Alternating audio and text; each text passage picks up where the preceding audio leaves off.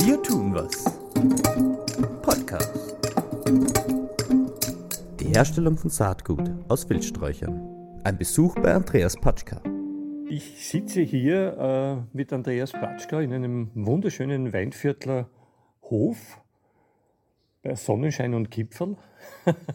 Andreas, du bist sehr gut. Andreas, du bist ähm, Biobauer. Korrekt. Aber auch hast auch ein bisschen was mit Saatgut zu tun. So ist es, so ist es. Die Saatgutproduktion zieht, zieht sich durch mein äh, Arbeitsleben wie ein äh, roter Faden. Äh, ich habe einen Bio-Ackerbaubetrieb mit Schwerpunkt Saatgutproduktion. Das heißt, wir produzieren auf unserer Landwirtschaft äh, Bio-Saatgut für Biolandwirte und eher weniger für die Konsumation. Und nebenbei habe ich noch ein Steckenpferd und das ist die regionale Gehölzvermehrung. Und da bin ich verantwortlich für die Saatgutproduktion dieser ganzen Vielfalt an heimischer Wildgehölz. Ja, genau. Über die wollen wir natürlich heute ganz besonders reden. Ähm, du machst das schon sehr, sehr lange. Äh, und wir werden auch dann darüber reden, wie du das machst. Mhm. Das interessiert mich jetzt natürlich einmal ähm, vor allem, äh, wie hat das Ganze begonnen? Warum Warum bist du in diese Saatgut-Reinigungsgeschichte von Gehölzen überhaupt eingestiegen? Also die Sache ist tatsächlich schon sehr, sehr lange her. Und äh, ich habe das erst unlängst reflektiert. Wir haben heuer das 30-jährige Jubiläum in der regionalen Gehölzvermehrung. Gratuliere. Also seit 30 Jahren bin ich in diesem Geschäft. Und begonnen hat es mit einer ganz, ganz witzigen Story, nämlich im Jahre 1993 war das dann eben. Äh, ich bin, wie gesagt, Ackerbauer, habe damals Zuckerrüben produziert und bin äh, auf einem meiner Zuckerrübenfelder mit der Ernte beschäftigt gewesen im Herbst, im Oktober.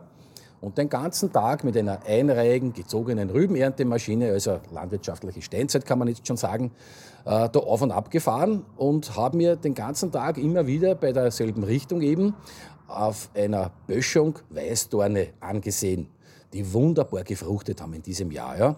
Also schön rot? Schön rot, das Laub ist schon ein bisschen heruntergefallen gewesen.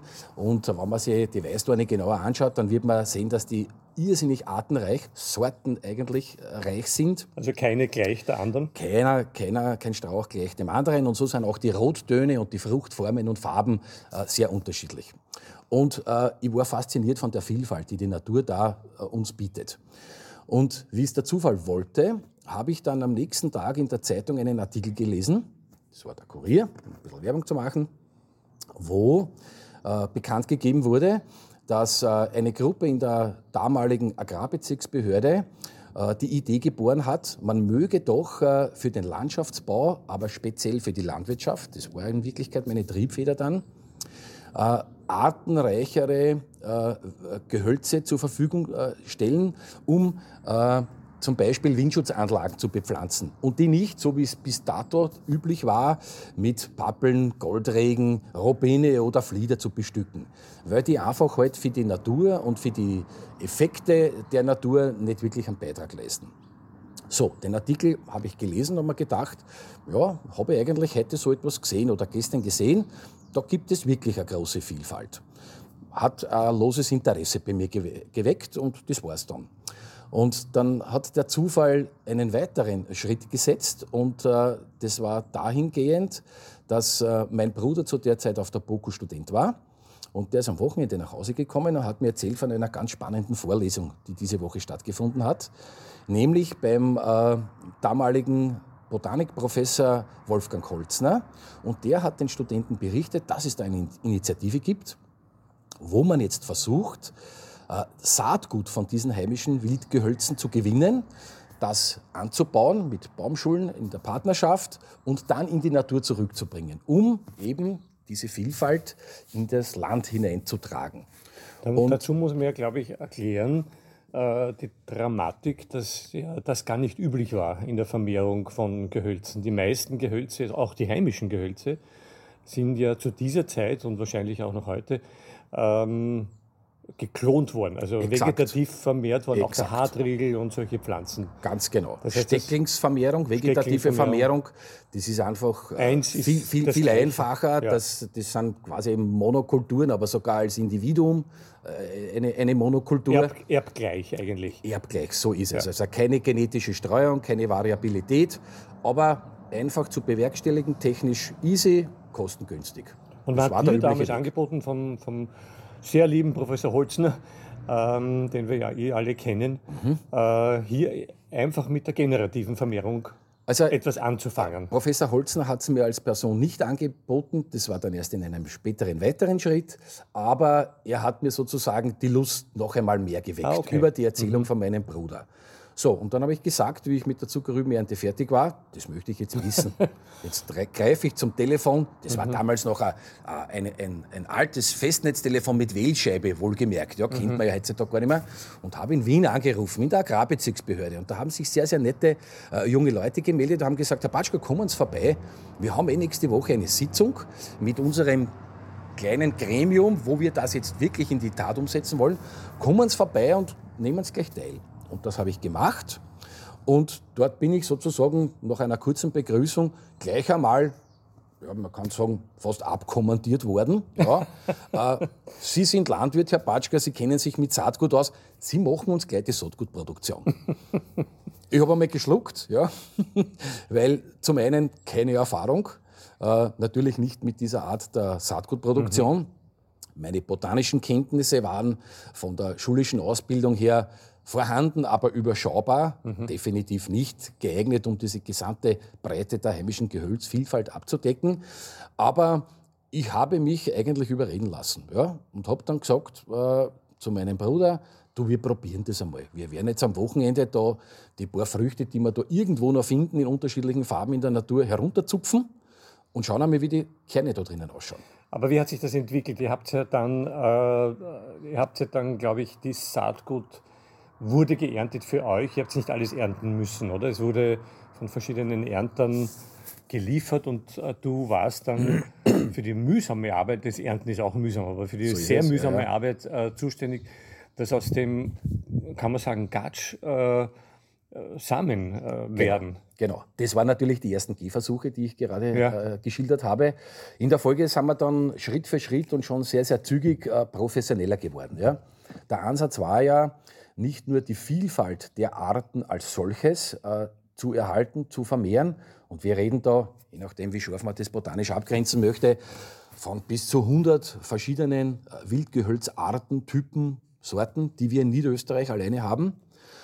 Äh, Und äh, es ging jetzt per se einmal nicht nur um diese Vielfalt, sondern auch um die Vielfalt dieser genetischen Eigenschaften in den unterschiedlichen Regionen Niederösterreichs. Also man muss sich vorstellen, wir haben dann in der Folge mehr oder weniger vier Großräume, biogeografische Großräume für Niederösterreich definiert.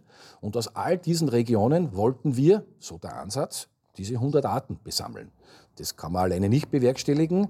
Und das hat sich dann sehr, sehr schnell ein Besammlerteam äh, herausgeformt aus unserer Gruppe. Und die Leute sind dann nach einem Sammelplan, basierend auf einer Bestellung einer Partnerbaumschule, die letztendlich das Saatgut ja in Pflanzen äh, gezogen hat, äh, ausgeschwärmt und haben die Früchte besammelt. Das heißt, ihr habt damals gehabt Sammler und auch schon eine Partnerbaumschule, Ja, die, äh, wo man nicht ins Blaue hinein gereinigt und gesammelt hat, sondern gesagt hat, wir wissen ungefähr, wie viel ihr braucht. Exakt. Die haben eine grobe Mengenabschätzung gemacht. Äh, Es hat da noch auch schon die Zusammenarbeit gegeben mit der Agrarbezirksbehörde, die der erste Anwender dieser, dieser heimischen äh, genetisch produzierten Wildgehölze war. Und wir haben jetzt versucht, sozusagen auf Basis eines Bedarfs und auf Basis einer Produktions, eines Produktionserfolgs eine gewisse Pflanzenanzahl zur Verfügung zu stellen. Die Agrarbezirksbehörde, weil du sie öfters erwähnst, die haben ja äh, vor allem in Niederösterreich äh, zum Zwecke quasi des, des äh, Windschutzes äh, oder des Bodenschutzes äh, sehr viel Hecken eigentlich damals angepflanzt, auch im Rahmen der Verfahren. Das heißt, da ist wirklich eine, eine, eine Welle an, an sinnvoller Ökologisierung passiert, oder? Also das war, das war absolut der Renner und das war eigentlich gleich ein Volltreffer in der ersten Runde, weil wir mit der Agrarbezirksbehörde, Bodenschutzabteilung war die konkrete Ansprechorganisation, äh, ja sozusagen genau die Organisation gefunden haben, die dann das letztendlich in die Natur hinausgebracht und umgesetzt hat. Also da sind zig Hektar, Kilometer an, an Laufmetern sozusagen Gehölze äh, hinausgebracht worden in die Natur. Wenn ich mir jetzt so vorstelle, äh, als Laie, äh, wie viele andere Zuhörer wahrscheinlich von uns auch, das Griecherl oder, oder, oder äh, Hätscherl oder Dirndl und die liefern das in irgendwelchen Säcken wahrscheinlich, ne, dann stinkt es wahrscheinlich schon oder ist, ist, ist eben gatschig ja, und du kriegst dann den Wahnsinn. Äh, was war denn die, die furchtbarste Geschichte, was du vielleicht, ich weiß nicht, ob es dir gegeben hat, was du dachtest, die, ich hau jetzt alles hin oder, oder zumindest sehr, sehr ähm, frustrationsbelastet? Gibt es da irgendwas, wo man sagt? Also da gibt es da eine Fülle von, von Anekdoten. Ich, ich hoffe, ich finde da jetzt eine auf die Schnelle, die auch, die auch entsprechend geschmackig ist. Also ja, ich gebe dir zu 100 Prozent recht. Äh, die, die Fruchtanlieferungen, die entweder persönlich von den Leuten erfolgen, die bringen das dann in Kübel und in Sackerl, oder per Post auch zu mir kommen, mhm. weil die von äh, größerer Distanz stammen, diese Besammlungen. Ja, die, die spiegeln diesen ganzen na sagen wir mal auch diese Fruchtvielfalt wieder mhm. und auch die Vielfalt, wie sich eine Frucht vom vollreifen Zustand in Richtung fertigen Kern entwickeln kann. Mhm. Also das saftelt und stinkt und, und alles miteinander. Ja? Und da gibt's äh, eine ganz skurrile äh, Geschichte einmal. Das hat sich zugetragen am Postamt in Hollerbrunn. Ich habe eine, eine Paketsendung erwartet von einem lieben Besammler aus dem Alpenvorland. Und er hatte damals den Faulbaum besammelt. Jeder, der schon mal eine Faulbaumfrucht äh, in Händen gehalten hat, der weiß, dass die zwar dunkelschwarz ist, aber das Fruchtfleisch und der Saft daraus intensiv violett ist und extrem färbend. Also einmal äh, die Finger mit Faulbaumsaft beträufelt, a Wochen sind die violett. So, und ich habe diese Postsendung erwartet. Die ist nicht gekommen. Und dann irgendwann einmal habe ich eine Verständigung der Post in Hollerbrunn bekommen. Herr Batschka, kommen sofort. Da ist ein Backerl bei uns, das löst sich gerade auf. Wir haben gerade noch Ihre Adresse erkennen können. Oh und da saftelt irgendwas außer, Sie müssen sofort kommen, nehmen Sie gleich irgendeinen Kübel mit. Äh, Soweit war das jetzt einmal gar nicht so dramatisch. Das passiert zwei, drei Mal im Jahr. Mhm. Damals war nur die Besonderheit, dieses Backerl, das sich übers Wochenende aufgelöst hat, weil die Faulbaumfrüchte zu gären begonnen haben. Mhm. Das Plastiksackerl in der Schachtel ist geplatzt, der Saft ist ausgetreten und darunter ist ein Paket gelegen. Da hat sich jemand ein Seidengewand aus Pakistan schicken lassen. Nein. Das war dann violett gefärbt. Mehr sage ich nicht mehr. Das ist wirklich köstlich. Ja, so, so viel äh, zu schwierigen Geschichten. Ähm, sehr nett. Wenn man jetzt ein bisschen, wenn man, kaum noch zu fassen. Was haben die dann, was haben die dann gemacht? Ich, ich weiß nicht mehr, Wolfgang. Ich Hast weiß es nicht. Ich, ich, ich, kenne zufällig die Herrschaften auf der Post und bin ja da örtlich äh, verwurzelt mit den, mit den Akteuren. Wir haben das irgendwie hingebogen über Versicherung oder so. Also, wir haben gedacht, noch einmal Aber, kräftig eingefärbt. Nein, nein, also vielleicht hat man das dann irgendwie als besonderes äh, Couture-mäßig verkaufen können. Aber das war gefärbt, ja. Du, kommen wir zu heute kurz. Äh, das war damals, also ich habe ja auch sehr kleine Chargen gereinigt. Das ist durchaus eine Kunst, weil äh, der Markt ja noch nicht so groß war. Wie ist denn das heute? Wie, wie kann man sich denn vorstellen, wie viel Saatgut wird so in den mhm. letzten Jahren da, den, gehen da, da immer durch äh, deine Hände und wird dann verbreitet? Also das hat sich natürlich in den letzten äh, 30 Jahren wirklich prächtigst entwickelt. Also das, das Ding ist gewachsen im übertragenen Sinn. Wir begonnen haben wir mit, mit äh, Früchten, die hat man in eine Hand äh, gebracht, ja, also oft mit, mit wenigen Einzelexemplaren. Zwischenzeitlich äh, bewegen wir uns in Dimensionen, ich spreche jetzt einmal nur von Niederösterreich. Wir sind ja zwischenzeitlich auch im Bundesland Kärnten und Salzburg mit einem Vermehrungsprojekt jeweils aktiv. In Niederösterreich sprechen wir jetzt von einer Gesamtfruchtsammelmenge in der Regel von vier bis fünf Tonnen vier bis fünf Tonnen. Ja. Äh, das schwankt natürlich sehr Frucht stark. oder Saatgut? Frucht, Frucht, weil es davon abhängig ist, ob es großfrüchtige Arten sind, die halt in diesem Jahr äh, reich äh, Frucht tragen oder eher nicht. Man denke daran, dass es zum Beispiel auch Zwetschgen äh, Ja. Wilde Zwetschgen gibt, die wir im Sortiment haben. Und da hat man gleich mal 100 bis 200 Kilo beisammen. Ja. Das ist bei einem Vollbaum, der heute schon erwähnt wurde, ja nie der Fall. Ja?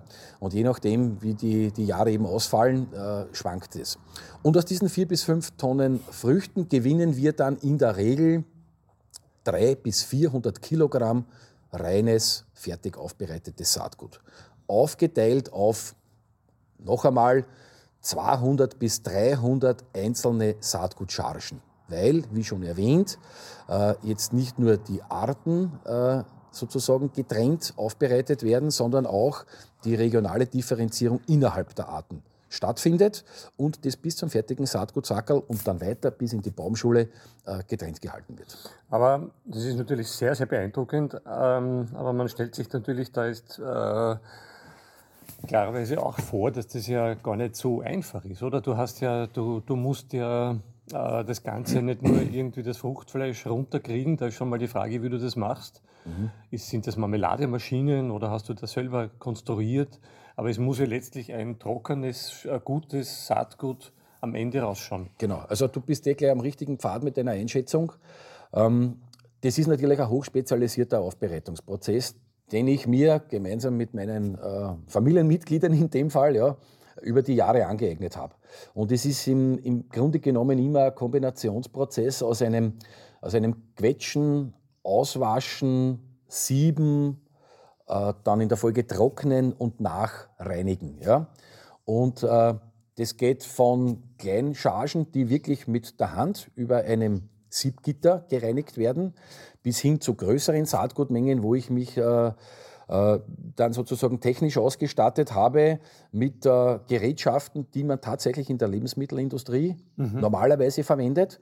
Nur ich kehre das Prinzip um. Ja? Das, was üblicherweise äh, von diesen Maschinen vorgesehen ist, dass es als Abfall wegfällt, das verwende ich und das Fruchtfleisch als solches, dass man sich nicht vorstellen darf, dass das quasi Genussreife noch hat, weil, wie schon erwähnt, äh, die Früchte sind sehr, sehr schnell in Gärung, die lösen sich sehr, sehr schnell auf. Das ist vielfach auch notwendig, um die Samen unbeschadet und vor allem keimfähig, hochqualitativ gewinnen zu können. Also das Fruchtfleisch ist immer Abfall bei mir. Ja? Also man, man kann nicht sagen, dass bei- dir eine Win-Win-Situation ist. Leider nein. Schnapsbauer Nein, und, nein. und Saatgutreiniger. Nein, nein, die Idee ist Oder nicht- Marmeladenerzeuger. Also die Idee ist nicht neu, die, die höre ich jedes Jahr dreimal, Ja, aber, ja, ja, aber leider nicht. Mhm. falsche Adresse. Äh, was mich noch interessiert, es gibt ja, äh, bei manchen Samen ist es ja nicht so einfach, äh, da hilft der Vogeldarm.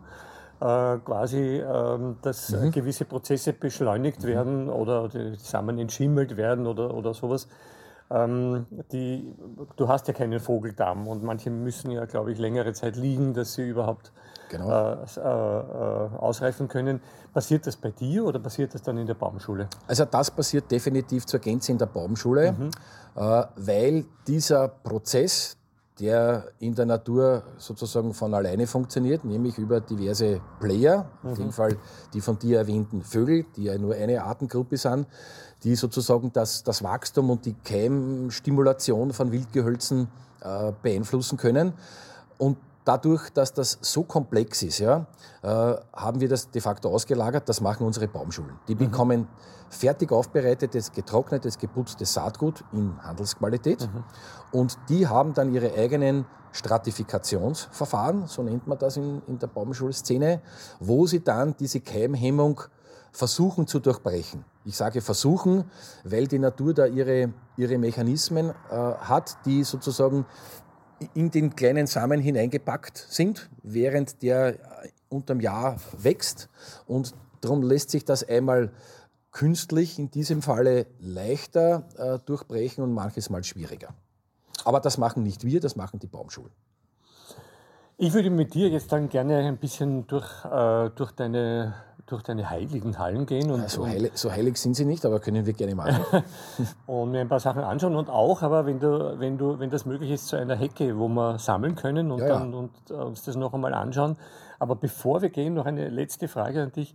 Ähm, das ist ja eigentlich ein, ein, ein, ein urtoller Ansatz. Man, man, wenn, man, wenn ich denke an eine Hecke, die früher aus, keine Ahnung, Haselnuss und roter Hartregel bestanden hat, dann konnte ich mir nicht sicher sein, ob das eigentlich ein genetisch in irgendeinem Land vermehrter mhm. Typ ist, den, der da hunderttausendmal ausgepflanzt wurde. Man kann wahrscheinlich sagen, in Niederösterreich sind sehr, sehr viele Hecken schon von euch, also von regionaler vermehrter Ware. Das heißt, Absolut. da hat sich innergenetisch sehr, sehr viel getan. Mhm.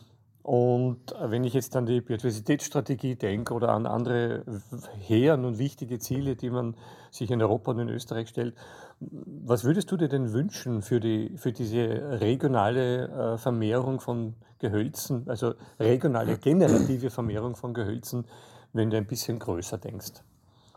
Also man kann definitiv sagen, das, was wir da machen seit äh, 30 Jahren, das ist, das ist eine Erfolgsgeschichte des Naturschutzes. Ja?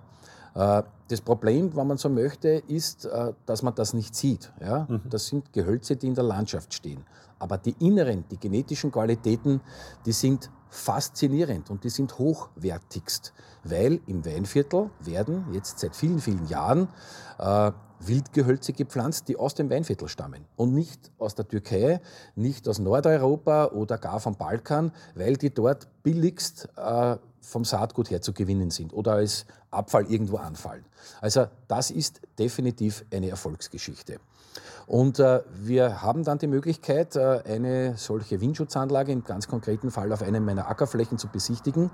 Und äh, du wirst dann sehen, äh, wie, wie, sich diese Hecke nach 20 Jahren zwischenzeitlich entwickelt hat. Welche Vielfalt an Wildtieren vom äh, Feldhasen beginnend bis zu den seltensten äh, Wildbienenarten sich dort angesiedelt haben.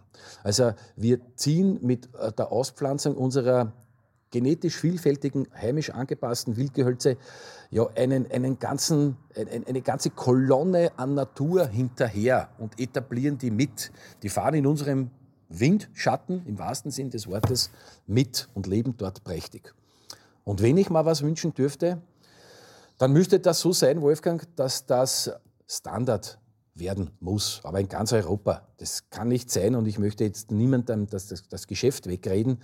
Es kann nicht sein, dass irgendjemand hochprofessionell, wirklich hochprofessionell und hochprofitabel äh, industriell Gehölze produziert. Und da geht es nur darum, dass die wachsen und Blätter haben und die werden dann irgendwie wahllos in der Natur verteilt. Äh, da verliert man Potenzial, da stiftet man vielleicht sogar irgendwas wie einen Schaden nachhaltig im ökologischen Gefüge der jeweiligen Region. Aber man lässt und einfach Potenzial liegen. Wir, wir reden von Insektensterben, wir reden von Artenschwund. Es wäre so einfach. Verpflichten wir alle, die, die die freie Natur mit Wildgehölzen bedienen, dazu genetisch angepasstes Material zu verwenden und wir haben mit einem Schlag einen, einen richtigen breiten Effekt. Sehr schön. Ja, Biodiversität ist ja ein, Biodiversität ist ja im ganz einem hohen Ausmaß äh, quasi die Vielfalt auch nach innen. Also nicht nur ist die Vielfalt an Arten, sondern auch an Ökotypen und an, an, an Strukturen. Und ja, und das Projekt, glaube ich, leistet einen, einen unglaublichen, schönen, großen Beitrag dazu. Und diesen Beitrag schauen wir uns jetzt im Detail draußen an. Bitte sagen, gerne. Wir gehen los. Aber danke für die Scha Getränke. Ist, ist nur schade, dass du jetzt schon hier bist, in, in einem Monat circa, während die ersten stinkenden saftelnden Kübel hier. Dann würdest du jetzt von mir Handschuhe bekommen und du könntest gleich selbst werken. wir machen das. Ja, ja.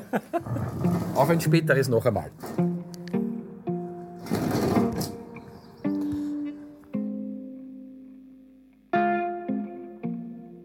So, wir gehen jetzt ins äh, Waschkammerl, oder? Ganz genau. Nicht das um uns zu waschen, sondern. Nein, nein, wo um die Früchte gewaschen werden, auch als Gatschkammerl bezeichnet. Ist das in der Türe da? Das ist hier in dieser kleinen Tür.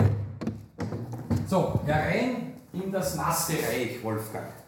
Ja, hier findet äh, man, man, riecht, man, riecht, die Feuchte. Man, man riecht die Feuchte, man riecht äh, jetzt nicht mehr ganz so, aber im Herbst bis zum Winter auf alle Fälle die Fülle der Gerüche der heimischen Wildgehölz Arten, aber meistens, wenn schon in Fäulnis übergehen. Ja? Ich muss nur kurz den Leuten schildern, was wir sehen, weil die sehen ja das nicht. Oder schilderst du ihnen, wir haben da hinten eine große, ein großes Waschbecken eigentlich. Ganz genau. Also, also die Besonderheit in der Aufbereitung von Wildfrüchten liegt darin, dass die äh, in der Regel sehr, sehr fruchtsäurehältig sind und alles, was Metall ist, ist äh, sinnvollerweise aus Nieroster. Also wir sehen hier herinnen äh, eine Spüle aus Nieroster, wir sehen verschiedene Siebe, alles aus Nieroster und auch eine, eine Putzreinigungsanlage äh, auch aus Nieroster. Weil alles, was sozusagen blanker Stahl wäre, das ist innerhalb weniger Wochen, wenn es sein muss, äh, zusammen äh, korrodiert. Und dann ist in der Mitte ein, ein, ein Gerät, das ich nicht beschreiben kann. Auf jeden Fall führt ein Schlauch hinein und sehr viel Metall. Es schaut aus wie ein, keine Ahnung. Ja, das ist quasi meine Fruchtquetsche. Fruchtquetsche? Ja, ah, hier bei diesem Einlauftrichter kommen die Früchte hinein. Äh, in der Maschine, ich werde dir mal kurz öffnen, in der Maschine befindet sich dann ein Rotor. Äh, mit, mit, ich sage nur den Leuten dazu, mit lauter Besen. Mit Besen und, und, und, und Bürsten und, und Lappen drauf. Sehr interessant. Im Regelfall, wir sind ja jetzt außer Betrieb, ist unter diesem Rotor sind so Siebeinsätze, die siehst du hier hinten. Ja. Und dort wird sozusagen das Fruchtmaterial durchgequetscht und diese Wasserzuführung wäscht sozusagen das Fruchtfleisch gleich weg. Das heißt eigentlich eine zentrale Maschine für dich. Äh, das ist eine zentrale Maschine, die ich für die unterschiedlichsten Früchte verwende und dann je nachdem, um welche Art es sich, sich handelt, unterschiedliche Siebeinsätze verwende oder Rotation bzw. Bürsten anders kalibriere. Und das Waschbecken ist quasi die Vorwäsche? Äh, das Waschbecken ist in der Regel die Nachwäsche oder bei manchen Arten die Hauptwäsche, weil die Chargen so klein sind, dass sie hier in der Putzmaschine verschwinden würden. Und dann sehe ich da hinten noch äh, ja, das, so sind unsere, das sind unsere Siebhorden, die Holzsiebe. Also auch hier äh, befinden sich Siebböden aus Nirosterstahl drinnen, weil selbst das, äh, die, die, Samen, die in der Regel ja immer noch ein bisschen mit, mit, mit Fruchtsäften und Fruchtsäuren äh, behaftet sind, äh, wären so aggressiv, dass die Siebböden durchrosten würden mit der Zeit. Und idealerweise mit einem Holzrahmen, damit die Trocknung schneller vonstatten geht. Wir trocknen äh, unsere äh, Saatgutchargen grundsätzlich im Freien. Du siehst hier einen Platz äh, vor meinem Waschkammerl. Da stehen die unter Dach und werden sozusagen von der Luft schonendst langsam getrocknet. Das geht dann im Spätherbst nicht mehr. Man muss vielleicht dazu sagen, dass die Aufbereitungssaison äh, so irgendwann Ende Juni, Anfang Juli beginnt und zieht sich dann ja bis weit in den November hinein. Ja. Also wir versuchen in der Regel so ähm, um, um den 15. November, der Lepoldi, der Landesfeiertag, da wollen auch wir feiern, da sollte dann die Aufbereitung abgeschlossen sein. Und wenn es dann Nebeltage gibt, dann verwenden wir hier einen Trockenschrank, wo man ebenfalls die Temperatur Temperatur gut regeln Aha, kann. Okay. Hier sind auch verschiedene Siebböden herinnen, wo das Saatgut dann aufgelegt wird und schonendst mit einem äh, lauwarmen Luftstrom getrocknet wird. Schaut, schaut ein bisschen aus wie in einer Bäckerei. Äh, diese Maschine. Wo die Kipferl hergestellt werden. Äh, ja, das ist gar nicht so ganz weit weg. Allerdings äh, wurde diese Maschine ursprünglich zum Trocknen von Fisch äh, konstruiert. Ja, okay, das kann ich mir also, auch vorstellen. Ja, ja, wir können gerne aber auch ich, Heringe trocknen, wenn es sein müsste. Aber ich kann sagen, ja. es, es fischelt nicht. Nein, nein, war auch noch nie Fisch. Aber da ist sehr viel, äh, sehr viel von dir investiert worden. Äh, und du hast mir vorher, beim, bevor wir reingegangen äh, gegangen sind, gesagt, äh, wenn du einen Wunsch ans Christkind hast, wäre das dieser Raum, oder? Also der, der, Wunsch ist äh, sehr komplex, aber in der, in der Tiefe trifft das, so wie du es gerade ausgeführt hast. Da muss man vielleicht dazu sagen, dass die regionale Gehölzvermehrung äh, auf Basis eines gemeinnützigen Vereins abgewickelt wird. Wir bekommen Gott sei Dank äh, öffentliche Unterstützung aus dem Topf der ländlichen Entwicklung heraus und äh, haben einen geringen Eigenmittelanteil über den Saatgutverkauf. Saatgut wird verkauft. Äh, in Summe ist das ein Nullsummenspiel. Es geht einfach darum, dass alle, die da in dieser breiten Wertschöpfungskette von Kartierer des Ausgangsbestandes, des Sammelbestandes bis hin zum Baumschuler äh, ihre Kosten decken können. Und äh, wenn du dir mein Gatschkammerl hier so ansiehst, ja, dann würde das eigentlich dringend einer Renovierung oder gar einer Neuinvestition bedürfen. Aber äh, dadurch, dass unsere Projekte meistens nur auf zwei Jahre, maximal auf drei Jahre finanziert werden, lohnt sich bis dato so eine Investition nicht. Und so retten wir uns sehr kostengünstig von einem Produktionsjahr zum nächsten. Das heißt, wenn uns jetzt wer zuhört, der quasi hier mithelfen könnte oder wollte, dann äh, ist jetzt dazu eine gute Gelegenheit, da einfach einen Beitrag zu leisten. Kann man so sehen, oder? Kann man so sehen, würden wir uns freuen. Äh, Spender, herzlich willkommen.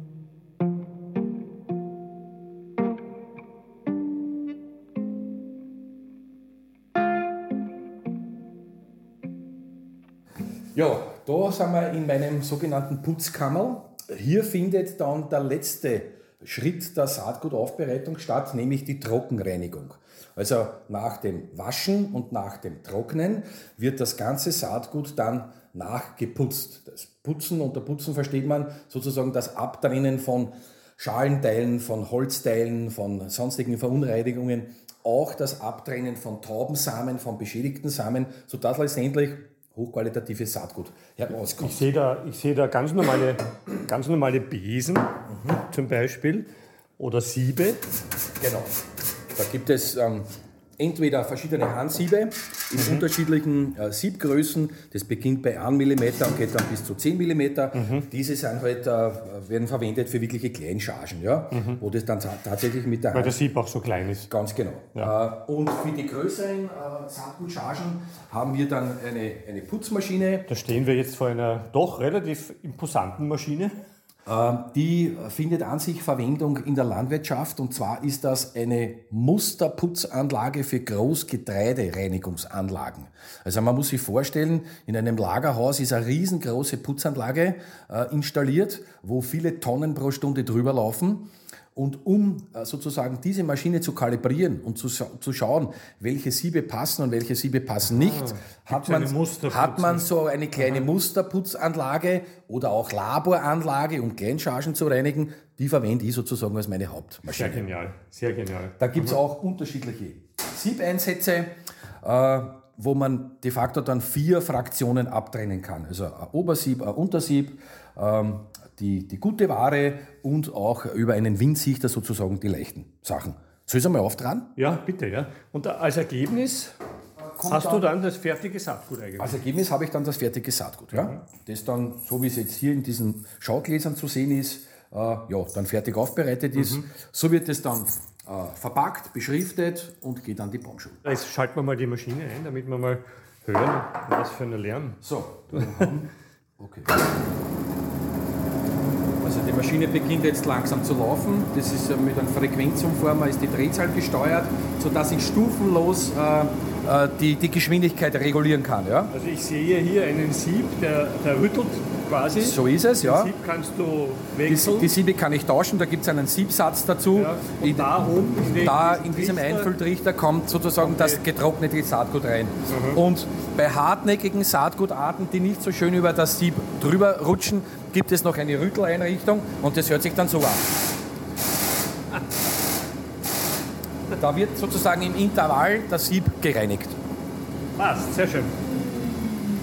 Du hast vorher äh, von Taubensamen äh, geredet. Es gibt, äh, also das weiß eh jeder aus den Nüssen auch, wenn man sie knackt, manchmal ist nichts drinnen und so. Ähm, aber beim, bei dem Saatgut, was ich hier sehe, das sind ja sehr kleine, äh, sehr kleine Früchte teilweise. Wie bekommst du raus, ob das ein taubes Saatgut ist oder ein gutes?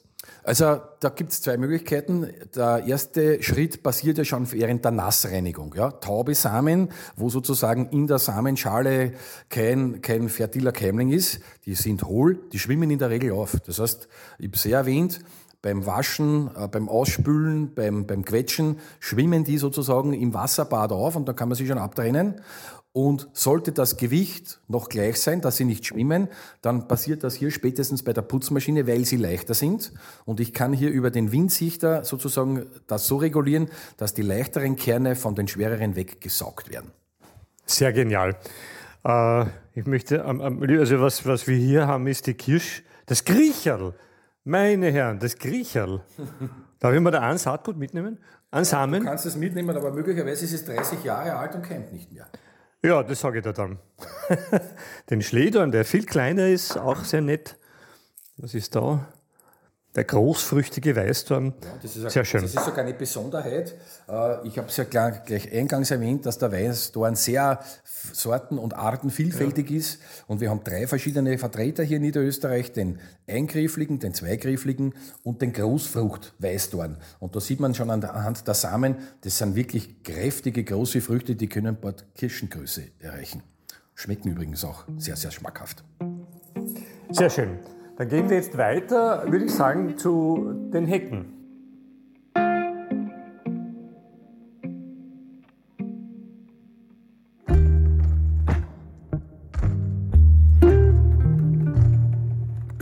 Also wir nähern uns jetzt äh, einem wunderbaren Naturplatz von Aspersdorf. Äh, hier habe, hier habe ich mit meinen Freunden in der Jugend und in der Kindheit viele, viele Stunden beim Spielen verbracht ja. und wunderbare Naturerlebnisse schon gehabt. Und äh, dieser Platz zeichnet sich dadurch aus, dass er der tiefste Punkt von Aspersdorf ist.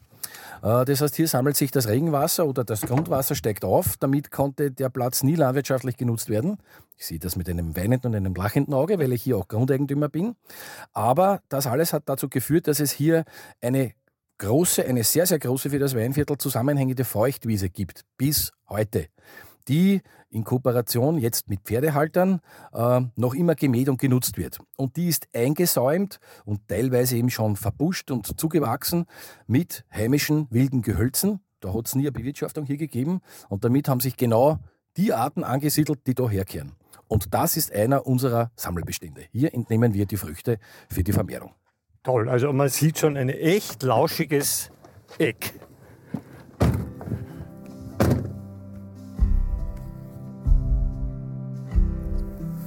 Ähm, ja, wir befinden uns hier aber grundsätzlich in, in, altem Kulturland. Die Wiesen sind ja früher genutzt worden von den Bauern, weil es ja viele Wiederkäuer gegeben hat in den Ställen. Zwischenzeitlich ist das Dorf tierfrei, nutztierfrei. Und die Bauern haben sich natürlich dort, wo sie gearbeitet haben und viel Zeit verbracht haben, auch nutzbare Gehölze hingesetzt. Und hier haben wir noch ein uraltes Relikt aus dieser Zeit, wahrscheinlich 100 Jahre alt in der Folge der Ursprungsbegründung. Schaut aus, ne, wie, schaut aus wie eine Zwetschge? Ist auch eine Zwetschge, aber eine ganz besondere. Das ist eine Weinviertler Kugelzwetschge. Kugelzwetschge. Kugel, Kugel oder auch Kuchelzwetschge genannt. Kuchel. Kuchel oder Kuchel oder Kugel, da gibt es regional unterschiedliche äh, Ausformungen. Sie zeichnet sich dadurch aus, dass der Stein, der Kern, nicht vom Fruchtfleisch geht. Den muss man sozusagen runterzuzeln. Aber sie ist besonders aromatisch und besonders süß und der beste Schlägerwitz wird aus der Kugelzwetschgen gemacht. So, und das muss ich natürlich sagen. Und das, dadurch, dass das ein Sammelbestand ist, kriegt man bei euch auch die Kugelzwetschge.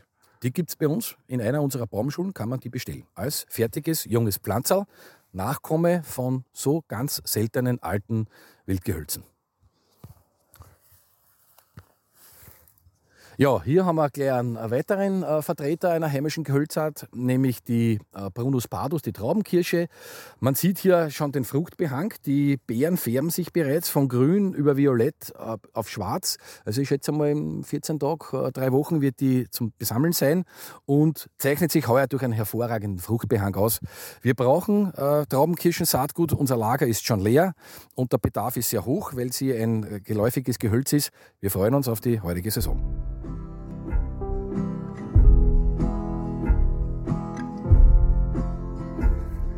Ah, da sind wir jetzt, da sind wir jetzt auch bei einer netten Pflanze. Genau. Ein Sehr eigentümliche Frü äh, Früchte. Ja, die namensgebend sind. Äh, einer, einer jener Vertreter, die wir hier auch in Aspersdorf besammeln, nämlich das Vorderkapperl, gewöhnlicher Spindelstrauch auch genannt. Und charakteristisch sind eben äh, die Fruchtformen, die an eine äh, priesterliche Kopfbedeckung erinnern. Sind dann im Herbst eben rosa bis rot gefärbt und äh, die Früchte sind orange, gelb. Hervorragendes äh, Vogelfutter werden von vielen, vielen heimischen Vögeln gerne angenommen und sind so nebenbei der Horror in der Saatgutaufbereitung. Weil, und, und die, weil die vom Fruchtfleisch wegzubekommen, das hat mich viele Jahre Entwicklungsarbeit gekostet. Aber jetzt kämen wir's.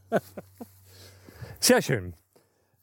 Ja, und dann gehen wir abschließend jetzt noch äh, zu einer Hecke, die du aus deinem eigenen Saatgut hochgezogen hast. Genau, das ist eine Hecke, wo auch RGV-Pflanzen drinnen stecken. Äh, vor rund 20, 25 Jahren, ich weiß gar nicht so genau, aber in etwa in diesem Zeitraum, damals von der Bodenschutzabteilung der Agrarbezirksbehörde begründet, steht auf einem äh, meiner Felder zum Windschutz. Und das schauen wir sich jetzt an, was sich dort entwickelt hat.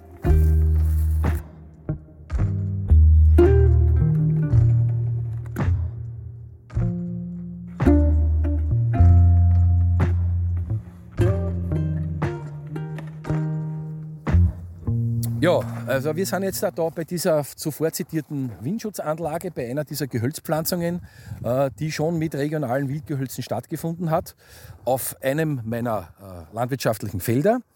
Wir produzieren hier an sich äh, hochwertigste Bio-Lebensmittel, haben aber einen Teil dieses Feldes und in Summe sind es mit einem begleitenden Wildacker oder eigentlich Biodiversitätsstreifen, haben wir ca. 40 Jahre sozusagen der Natur wieder zurückgegeben. Also wir sehen da, also wenn man da kurz reingehen darf, wirklich einen sehr, sehr schönen blühenden Streifen mit sehr vielen Bienen und anderen Insekten. Was würdest du sagen, wie hoch ist das? Also die, die, die, Hecke ist jetzt mittlerweile sicher fünf Meter. Einzelne Exemplare, da hinten sieht man eine Steinwechsel, die ist sicher schon acht Meter hoch. Ja. Ähm, ist eine bunte Mischung von äh, Griechel beginnend. Da haben wir einen wolligen Schneeball, einen Liguster, die Steinwechsel habe ich schon erwähnt und viele andere. Die bilden hier mittlerweile einen geschlossenen Heckengürtel und der ist Lebensraum für die unterschiedlichsten Wildtiere. Vom Feldhasen über diverse Fasane, äh, Rebhühner, Wachteln gibt es hier. Die bewegen sich vor allem da hier angrenzend im Biodiversitätsstreifen.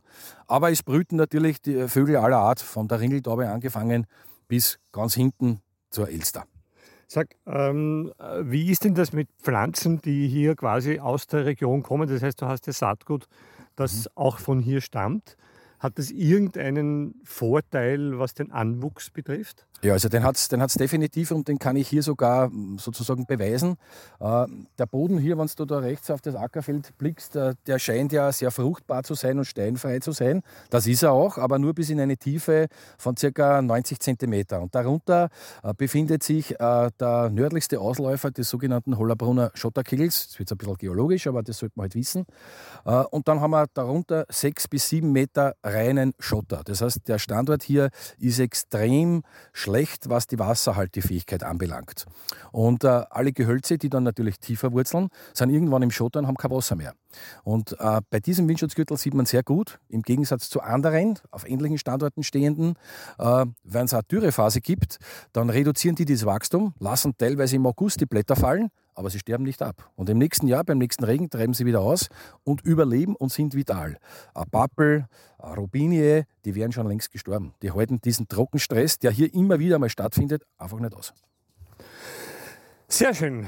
Du, das war ein wunderbarer Rundgang. Ich habe sehr viel gelernt und äh, finde, dass das ein Vorzeigeprojekt ist für unser ganzes Land. Also toll, wie ihr da aus quasi aus den Hecken innere genetische Wunder macht. Gratuliere zu deiner Arbeit. Danke, und freut mich. Ich gebe das an meine Kollegen natürlich gerne weiter. Ich bin nur Teil eines Teams. Ja. Ich darf mich als Obmann bezeichnen, weil das Anteil sonst keiner genommen hat. Aber hinter mir steht eine große Schar an mindestens so enthusiastischen und leidenschaftlichen Mitstreitern, wie ich es einer bin. Und gemeinsam machen wir das. Und wenn man sich als Bundesland äh, oder als Baumschule oder als Bezieher, wenn man Fragen hat, kann man sich äh, jederzeit an euch wenden. Sehr, sehr gerne. Wir sind erreichbar äh, auf unserer Homepage. Die regionale Gehölzvermehrung kann man googeln, findet man sofort. Wir werden sie bringen. Bitte gerne bei Fragen einfach melden.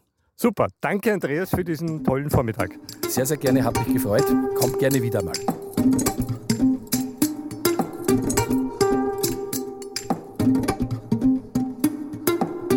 Projekt wird durch den Biodiversitätsfonds des Bundesministeriums für Klimaschutz, Umwelt, Energie, Mobilität, Innovation und Technologie gefördert.